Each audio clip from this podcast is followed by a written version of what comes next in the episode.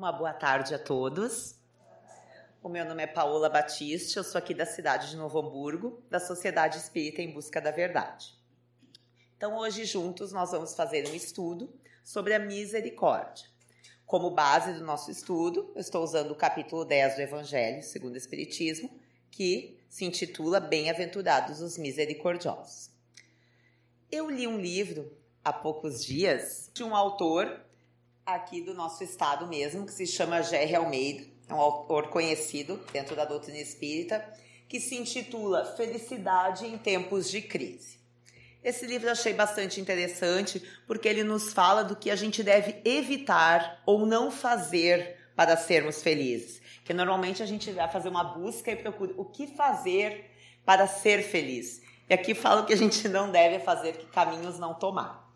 Tem vários itens aqui muito importantes e relevantes, bem atuais do nosso cotidiano.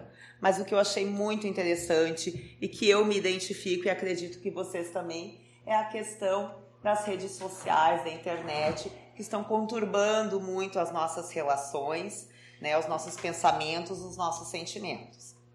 E com relação a isso, a gente vai juntar a misericórdia, que significa. Gosto sempre da gente colocar a parte dos conceitos, até porque a palavra misericórdia não é uma palavra muito utilizada e às vezes a gente acha que sabe ou tem uma certa noção do que significa, mas não sabe exatamente né, o que ela quer dizer. Ela tem vários sinônimos, depois a gente vai conversando sobre isso. No dicionário, o que significa misericórdia?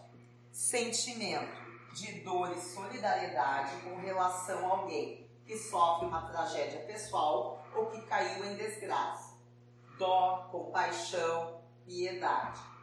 Ato concreto de manifestação desse sentimento, como o perdão, a indulgência, a graça e a clemência. E é sobre a indulgência especificamente que a gente vai pulando dentro desse capítulo que eu vou conversar com vocês, que vai ser o foco da nossa conversa, do nosso estudo desta tarde. O Evangelho, capítulo 10, Bem-aventurados os misericordiosos, ele tem vários itens. Né? Mas nós vamos nos focar no item 10, que seria o argueiro e a trave no olho. Item 11 a 13, que seria o não julgueis para não ser julgados, atire a primeira pedra aquele que estiver sem pecado. Mas antes da gente ir para o foco do nosso estudo, vou começar aqui, ó, nesse triângulo, nessa tríade sobre a misericórdia.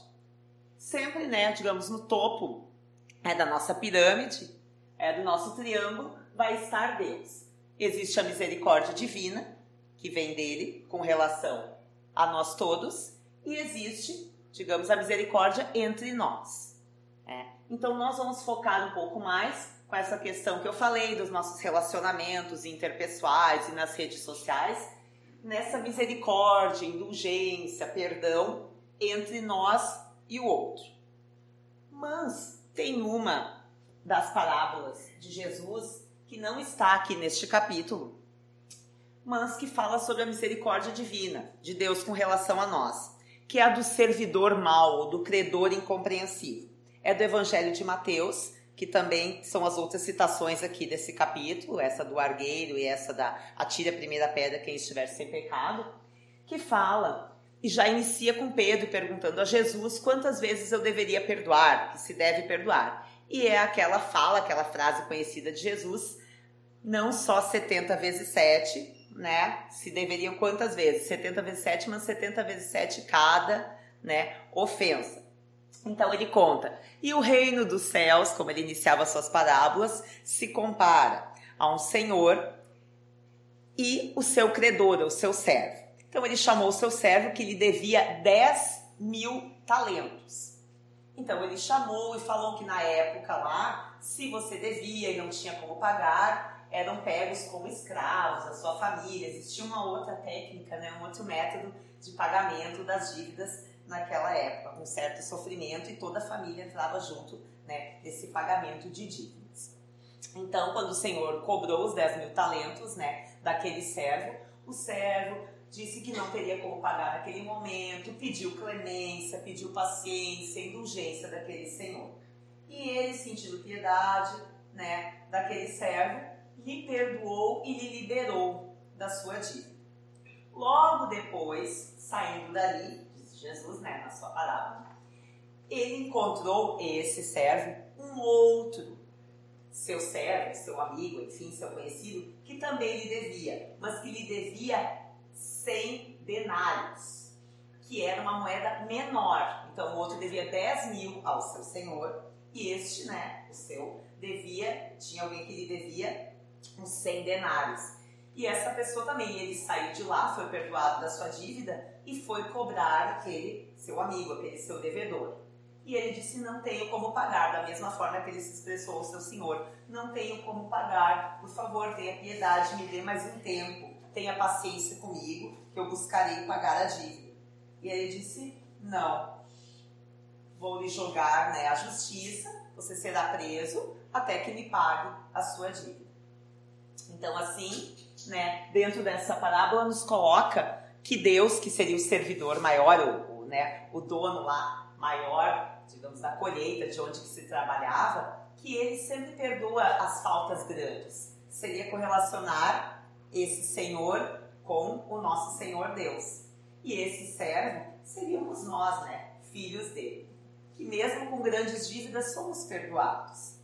Mas às vezes nós, com relação ao nosso próximo, uma dívida ou algo, algum erro, alguma falha, deslize um pouco menor, nós não temos a mesma tolerância, a mesma indulgência, a mesma paciência e a mesma capacidade de perdão. Então, isso eu gostaria de iniciar para a gente falar sobre a misericórdia divina e também sobre o Espiritismo, que eu acho que é muito importante que ele nos traz dois itens que são realmente assim as características e as bases da doutrina espírita que nos mostram muito sobre a misericórdia de Deus. Que seria, em primeiro lugar, a reencarnação, né? a, a quantidade de existência que nós temos para termos a chance, a oportunidade de um novo aprendizado, né, de uma nova reparação, do arrependimento. Então, acho que esse é um grande né, trunfo da doutrina espírita que nos trouxe com relação à misericórdia divina. Isso eu acho muito importante. Né? E depois o próximo item eu vou me lembrar aqui que eu já tô, tô nervosa que eu tô sem meu item aqui, tô embaralhada, tá? Mas a gente quer focar na misericórdia entre uma pessoa e outra, entre nós, na nossa sociedade. Hoje em dia, está muito aberto dentro das redes sociais, esses canais de comunicação, até em comentários dentro de qualquer canal de comunicação, que cada um pode expor a sua opinião ou falar sobre qualquer assunto que quiser falar, né? Só que de que maneira que nós estamos expondo as nossas opiniões? é de uma maneira que seja para o bem comum, que seja para ajudar o próximo ou a sociedade a melhorar, ou apenas para expor a pessoa, para humilhar, apenas para apontar o mal dela. Então, neste capítulo, um pouquinho mais para frente, temos algumas questões. Na verdade, são os últimos né, parágrafos deste capítulo. Que seria ó, o item 19 20 e 21. Cheguei, eu vou tentar ler um pouquinho mais rapidinho para a gente não perder muito tempo com a leitura e a gente dá uma comentada. É permitido repreender os outros, notar as imperfeições de outrem, divulgar o mal de outrem? Porque se nós pensarmos, bom, eu não tenho, como a gente vai falar mais para frente, a autoridade moral, como Jesus, como Deus, eu não sou um ser perfeito, então eu não tenho direito, eu não devo apontar o mal, falar de algo que esteja errado na minha concepção.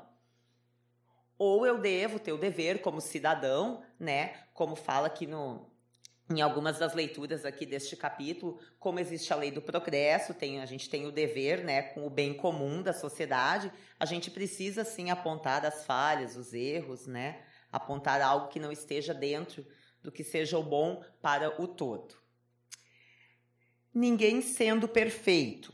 É a primeira pergunta. Seguir-se-á que ninguém tem o direito de repreender o seu próximo? Certamente que não é essa a conclusão a tirar-se, porquanto cada um de vós deve trabalhar pelo progresso de todos, e sobretudo daqueles cuja tutela vos foi confiada. Então, digamos aqueles mais próximos de nós. Nossa responsabilidade é maior. Por isso mesmo, deveis fazê-lo com moderação, para um fim útil, e não, como as mais das vezes, pelo prazer de denegrir. Neste último caso, a repreensão é uma maldade. No primeiro, é um dever que a caridade manda seja cumprido, com todo o cuidado possível. Ademais, a censura que alguém faça a outrem deve ao mesmo tempo dirigi-la a si próprio, procurando saber se não a terá merecido. Aqui tem bastante coisas para a gente falar. Eu acho que, em primeiro lugar, aqui, ó, fala: é um dever que a caridade manda, mas com todo o cuidado possível. Existe uma maneira da gente falar, da gente expor uma determinada situação. É a intenção que a gente tem, né?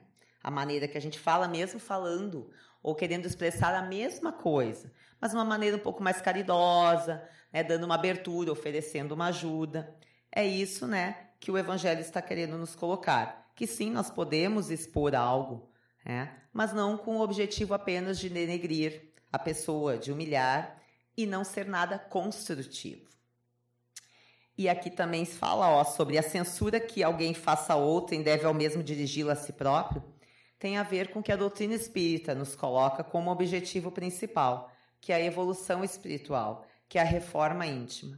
Então, na verdade, antes da gente apontar e olhar e analisar, enfim, os erros, os defeitos, os deslizes do próximo, o nosso maior objetivo deveria ser analisar eles em nós, porque é de nós que nós uh, daremos conta e o objetivo principal, tanto de Deus, de Jesus com relação a nós, mas como nosso mesmo, é a nossa felicidade. É nós sentirmos que estamos melhorando, que estamos sendo pessoas melhores. Então, que a gente faça, às vezes, esse, o apontar, né, o dedo, que a gente aponte para a gente também. Não só para a gente, né, que seria uma maldade conosco nós, conosco mesmo, nem só para o próximo, mas sim da mesma maneira. E aqui em vários itens fala que a gente deve ser mais severo conosco do que com o outro. Mas normalmente é o contrário. A gente tem alguma posição assim um pouco hipócrita, né? Que para a falta quando o outro realiza, a punição deve ser mais severa, mas quando é com nós, deve ser mais branda e deveria ser o contrário. Item 20. Será repreensível notarem-se as imperfeições dos outros, quando daí nenhum proveito possa resultar para eles, uma vez que não sejam divulgadas? Tudo depende da intenção. De certo, a ninguém é defeso ver mal, né? Proibido, quando ele existe. Fora mesmo inconveniente ver em toda parte só o bem. Ó, e fala, né, do meio termo. Semelhante ilusão prejudicaria o progresso. O erro está no fazer-se que a observação redunde em detrimento do próximo, desacreditando sem necessidade na opinião geral. Então, é aqui que fala. Se não tem um objetivo útil, não vai ser uma crítica, uma exposição construtiva? Quem sabe a gente pensa um pouquinho. Será que chamar esse colega, esse amigo, essa pessoa em particular para conversar sobre o assunto, talvez não seja a nossa melhor né, opção, a nossa melhor atitude? Nos colocando no lugar do outro, se nós tivéssemos cometido o mesmo deslize ou mesmo erro, nós gostaríamos de ser exposto dessa mesma forma? Será que não gostaríamos de ser chamados em particular, uma conversa um pouco diferente? Essa questão também é muito importante, a gente se colocar no lugar do outro. E hoje, na correria do dia a dia, a gente às vezes só reage, a gente não age.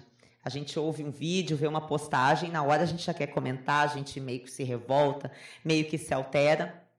E aí as nossas relações começam a se abalar e muitas vezes se romper. Uh, essa situação das redes sociais a gente vê muito que está acabando grandes amizades ou né, muitas situações assim de rompimento de relações por assuntos talvez irrelevantes para essas próprias pessoas da sua própria evolução espiritual, não haveria necessidade né, de palavras grosseiras, ríspidas e desse abalo emocional né, entre eu e o meu próximo. E mais uma aqui para a gente terminar essa parte da leitura. Número 21, item 21. Haverá casos em que se convenha se desvende o mal de outro. É mais ou menos uma coisa encaixando na outra. É muito delicada esta questão. Né? E para resolvê-la, necessário se torna apelar para a caridade bem compreendida. Se as imperfeições de uma pessoa só a ela prejudicam, nenhuma utilidade haverá nunca em divulgá-la. Divulgá-la é para o todo. É aquela conversa em especial, até pelo amor, pela caridade, se a gente quiser ajudar o nosso próximo e acha que conversando com ele com relação a isso seria bom, por que não? Se, porém, podem acarretar prejuízo a terceiros, deve-se atender de preferência ao interesse do maior número. Isso não é só dentro né, do espiritualismo, isso é dentro do total, né, de todas as teorias. Tem que ser algo que seja melhor para o todo e não para uma ou apenas uma das partes. Segundo as circunstâncias, desmascarar a hipocrisia e a mentira pode constituir um dever, pois mais vale caia um homem do que muitos virem a ser suas vítimas. Em tal caso, deve-se pesar a soma das vantagens do, e dos inconvenientes. Então, talvez se nós tivéssemos um pouco mais de calma, não agíssemos, escrevêssemos no calor do momento, nós teríamos o tempo de né, assimilar essas informações e realmente refletir se seria interessante a gente colocar um comentário ali, se não, a gente falar alguma coisa para aquela pessoa ou não, para a gente compartilhar daquele vídeo, né? Ou não. E hoje em dia tem essa coisa de salvar, de compartilhar, de printar. Às vezes a pessoa publica algo, escreve alguma coisa e logo ela apaga. Mas várias pessoas já salvaram, né? Já printaram aquilo que você escreveu, que você falou, e aí não tem mais como voltar atrás. Então, às vezes, as situações se tornam bem complicadas se a gente tivesse um tempinho de reflexão antes de falar, de agir, né, ou de reagir. Talvez muitas situações seriam evitadas, né? De conflito, de violência. Aqui eu só coloquei algumas coisas para mim tentar me, né, me seguir, me guiar, que eu tô sem o meu guia. E eu tentando ó, fazer umas flechinhas ali que eu nunca tinha mexido, então não ficou muito legal. Então, por isso que eu escrevi aqui na frente. Então, a gente já falou sobre a misericórdia divina, a parábola do servo mal, que fala sobre a misericórdia divina em relação a nós, ao espiritismo, as bênçãos que ele traz, né, sobre eu e um outro, e a felicidade e as redes sociais né, que ela nos traz dentro dessa falta de tolerância, de indulgência, de paciência, de perdão das pessoas, dessa análise do que eu devo comentar, falar, divulgar, né, com relação aos possíveis, porque às vezes a gente, né, tem aquela Uh, como é que eu vou dizer, compreensão de que aquilo foi um erro, que foi um deslize, mas talvez para outra pessoa não tenha sido. Então a gente acaba divulgando algo e isso vai virando uma bola de neve, muitas pessoas comentando, julgando, e a gente sabe, né, que vários rompimentos acontecem de pessoas que tinham uma certa, um amor, um certo relacionamento, né, de amizade entre si, e por causa de uma coisa que não havia necessidade, acabam rompendo esses laços. Então aqui, ó, no evangelho a gente vai a gente está falando um pouco mais, né, sobre o item. Como eu falei, o argueiro na trave no olho. Eu só vou ler a primeira aqui, a citação do Evangelho, porque a gente já está comentando sobre esse assunto, enfim. Como é que vedes um argueiro no olho do vosso irmão, quando não vedes uma trave no vosso olho? Aqui o argueiro e a trave, se a gente for pesquisar, né, são colocações, palavras da época. Mas aqui, ó, o argueiro é menor do que a trave. Então a gente enxerga o menor erro do outro e não enxerga o maior no nosso. Que é a mesma coisa da parábola do servo, né? Que o homem, o servo que devia mais, foi perdoado e não perdoou o que lhe devia menos. Deixai-me tirar um argueiro do teu olho, vós que tendes no vosso uma trave, Hipócritas, tirai primeiro a trave do vosso olho, depois então vede como podeis tirar o argueiro do olho do vosso irmão. Aqui nesse texto fala exatamente aquilo que a gente comentou antes, né, que eu comentei com vocês, sobre a gente ser às vezes muito brando com relação às nossas imperfeições e ser muito mais severo com relação a imperfeições dos outros. E seria o contrário, que o nosso objetivo, né, a nossa missão aqui é nós nos melhorarmos. Isso vai ser só bom para nós, mas é difícil, É doloroso a gente ter que admitir que a gente, né, está indo por um caminho errado. O nosso orgulho às vezes não nos deixa admitir também. É difícil, com certeza, para todos nós. Estamos aqui no mesmo planeta, no mesmo grau evolutivo. Todos passamos mais ou menos pelo mesmo tipo, né, de conflito interior. Mas o que vale a pena é realmente isso: é nós nos estudarmos, é nós nos trabalharmos para sermos melhores e, consequentemente, sermos mais felizes. Sobre não julgueis para não ser desjulgado. Ó.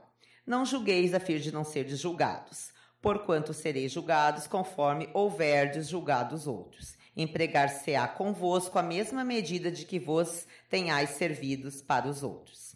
Aqui eu vou fechar um pouquinho. Tem também o capítulo do Evangelho Sede Perfeitos, e tem ali um item que eu gosto muito, que é o homem de bem. E ali fala sobre as características que um homem de bem deveria ter, que seria um homem mais evoluído, um homem mais feliz. E ali tem vários itens que falam sobre perdoe para que você tenha, né, o mérito de ser perdoado da mesma forma. Tolere para que os outros também lhe tolerem. Na, na prece, né, Pai Nosso fala: perdoai assim como nós perdoamos a quem nos tem ofendido. Fala sempre nessa dualidade da ação e reação, né? Da lei de causa e efeito, que conforme nós gostaríamos de receber algo, que a gente também dê essa mesma, né, esse mesmo sentimento, essa mesma atitude. E aqui fala, né, sobre o apedrejamento da mulher adúltera, né? Então eles perguntaram a Jesus, falando que a lei de Moisés né, condenaria as adúlteras. E aí Jesus, com muita calma, escrevendo lá no chão, que a gente sabe em outras leituras, né, espíritas mesmo que são trazidas por psicografia, que contam essas histórias aqui das parábolas um pouco mais aprofundadas, que Jesus escrevia algumas coisas na areia e ele apenas se levantou, né, e disse: Atire a primeira aquela, aquele dentre vós que estiver sem pecado, atire a primeira pedra. Foi algo chocante, ninguém esperava aquela resposta. Então, primeiro os mais velhos, que entre aspas aqui também é uma brigagem figurada, então como viveram mais tempo, erraram mais, tiveram mais tempo de errar, foram os que primeiro se retiraram e assim todos foram embora e ficou apenas Jesus e a mulher. Só que o que ele diz no final, né? Mulher, onde estão os que te acusaram? Ninguém te condenou? Não, Senhor. Também eu não te condenarei. Vai-te de futuro e não tornes a pecar. Então aqui, né, fala sobre uma indulgência, uma tolerância, um perdão ativo, educativo. Jesus não quis nunca e não quer nos punir, né, nos humilhar. Ele quer nos educar, né? Ele é o educador maior das nossas vidas. Aqui eu só trouxe, ó, umas figuras para a gente analisando. Eu fui procurar também para ver algumas frases, algumas coisas sobre a misericórdia, que tem tudo a ver, né, com a paciência, com a tolerância, com a indulgência, com a caridade, né, que na questão 886, se não me engano, vou ler para vocês na íntegra aqui também, que é uma questão muito conhecida. Achar aqui do Livro dos Espíritos, né, que é da Lei de Justiça, de Amor e Caridade. Qual o verdadeiro sentido da palavra caridade, como entendia Jesus?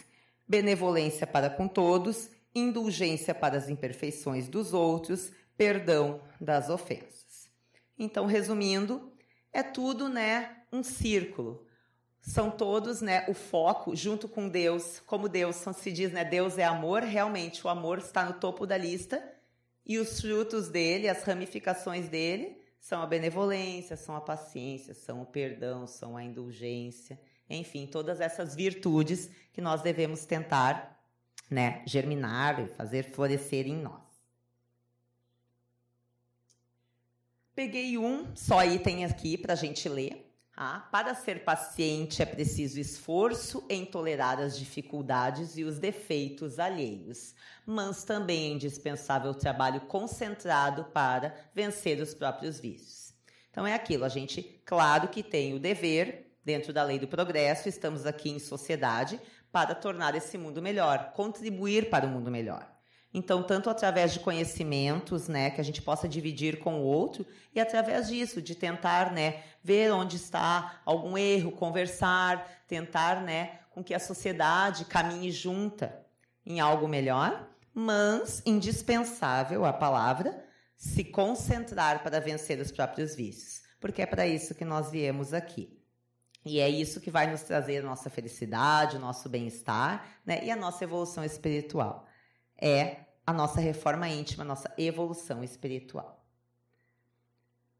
Aqui só coloquei, ó, sobre a questão da justiça, né, que muitas vezes as pessoas também falam que essa questão da indulgência, da tolerância, é algo que talvez seja ruim para a sociedade, porque daí onde entra a justiça, a gente sabe que a justiça do homem, muitas vezes, infelizmente, ela é falha. Mas a justiça divina não é através das suas leis, tudo vai se encaixar. Então, que a gente não tenha receio, que a gente seja caridoso e que a parte que nós não conseguirmos resolver ou acharmos que está equivocada, com certeza Deus vai dar conta. Temos que ter também paciência com relação a isso. O apontar o dedo, o ter a caridade para com o nosso próximo.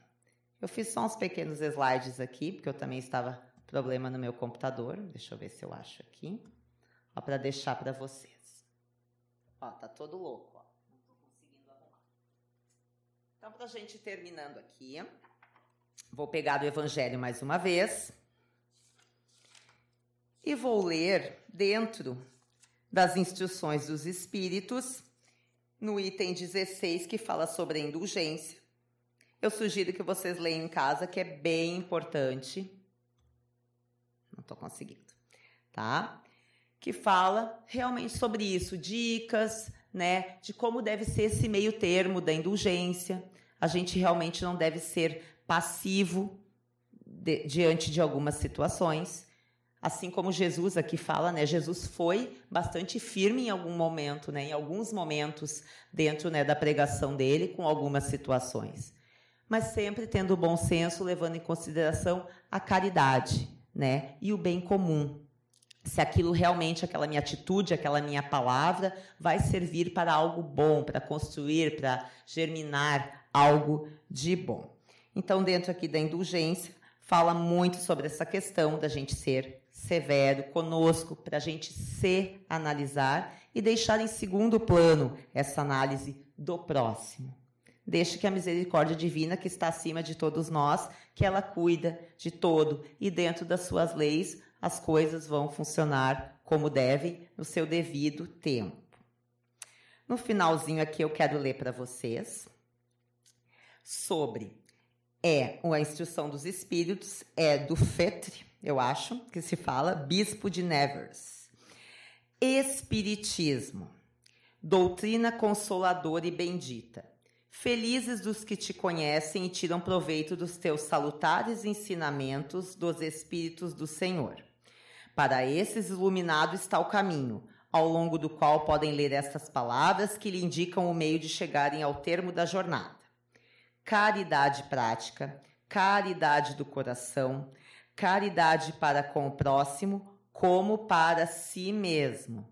Numa palavra, caridade para com todos e amor a Deus acima de todas as coisas, porque o amor a Deus resume todos os deveres e porque é impossível e que porque é impossível é amar realmente a Deus sem praticar a caridade, caridade da qual fez ele uma lei para todas as criaturas. Então, sobre o que eu falei no início, Nós, pelo nosso trabalho, até nas questões de lazer, agora com isolamento, que a gente teve que ficar muito afastado de eventos, de atividades, nós ficamos muito conectados é, com relação à internet, então assistindo lives, assistindo vídeos, né? Mas nem tudo, né, realmente é produtivo para nós, é benéfico, tanto para nós como para os outros. Então que a gente tenha o cuidado também de ter indulgência com a opinião do outro, né? Perdão, paciência, tolerância com o nosso próximo e tentar não divulgar essas coisas que talvez só tragam né, sentimentos, pensamentos negativos, que gerem agressividade e violência, às vezes entre pessoas estranhas até. Por exemplo, alguém lá de Brasília fez uma postagem e eu me revoltei, achei horrível e vou ficar lá discutindo com uma pessoa. Estou, não vou usar a palavra perdendo, mas desperdiçando o meu tempo de trabalhar com relação a mim, ou ter um lazer meu próprio com a minha família, estar estudando, fazendo algo de bom para mim, para estar lá discutindo, trocando pensamentos, né? Energias negativas com relação a coisas que não têm necessidade. Então, que a gente busque ter um cuidado maior conosco mesmo. As redes sociais são ótimas para muitas coisas, principalmente profissionalmente, na parte de estudo também. É muito mais fácil do que a gente tinha anos atrás, que a gente tinha que ir atrás de livros, que tinha que fazer tudo à mão, enfim. Realmente é um, é um grande ganho para a humanidade. Mas a gente está perdendo um pouco né, o caminho do meio e está também usando isso para acabar nos prejudicando e prejudicando né, a nossa sociedade. Então, que nós possamos filtrar isso, ter um pouco mais de tolerância com as opiniões do nosso próximo. Às vezes, né, deixar, deixar quieto, calar, que diz que é o mais difícil, né? Às vezes o responder é muito mais fácil. Se aquilo não é importante, não é bom para nós, ou a gente realmente não concorda, mas estar contra aquilo não vai trazer um bem, tanto para nós como para o grupo, que a gente deixe assim que Deus, dentro das suas leis, faça com que as coisas se desenvolvam da melhor maneira possível. Eu peço desculpa que hoje eu vim bem atrapalhado, meu computador não estava funcionando. O meu, a minha agenda onde ontem fiz todas as minhas anotações sumiu. Então, eu falei da maneira que eu fui me lembrando aqui e tentando seguir o evangelho, que realmente é o rumo, né, que a gente deve buscar para seguir a nossa vida. Muito obrigada, uma boa tarde a todos.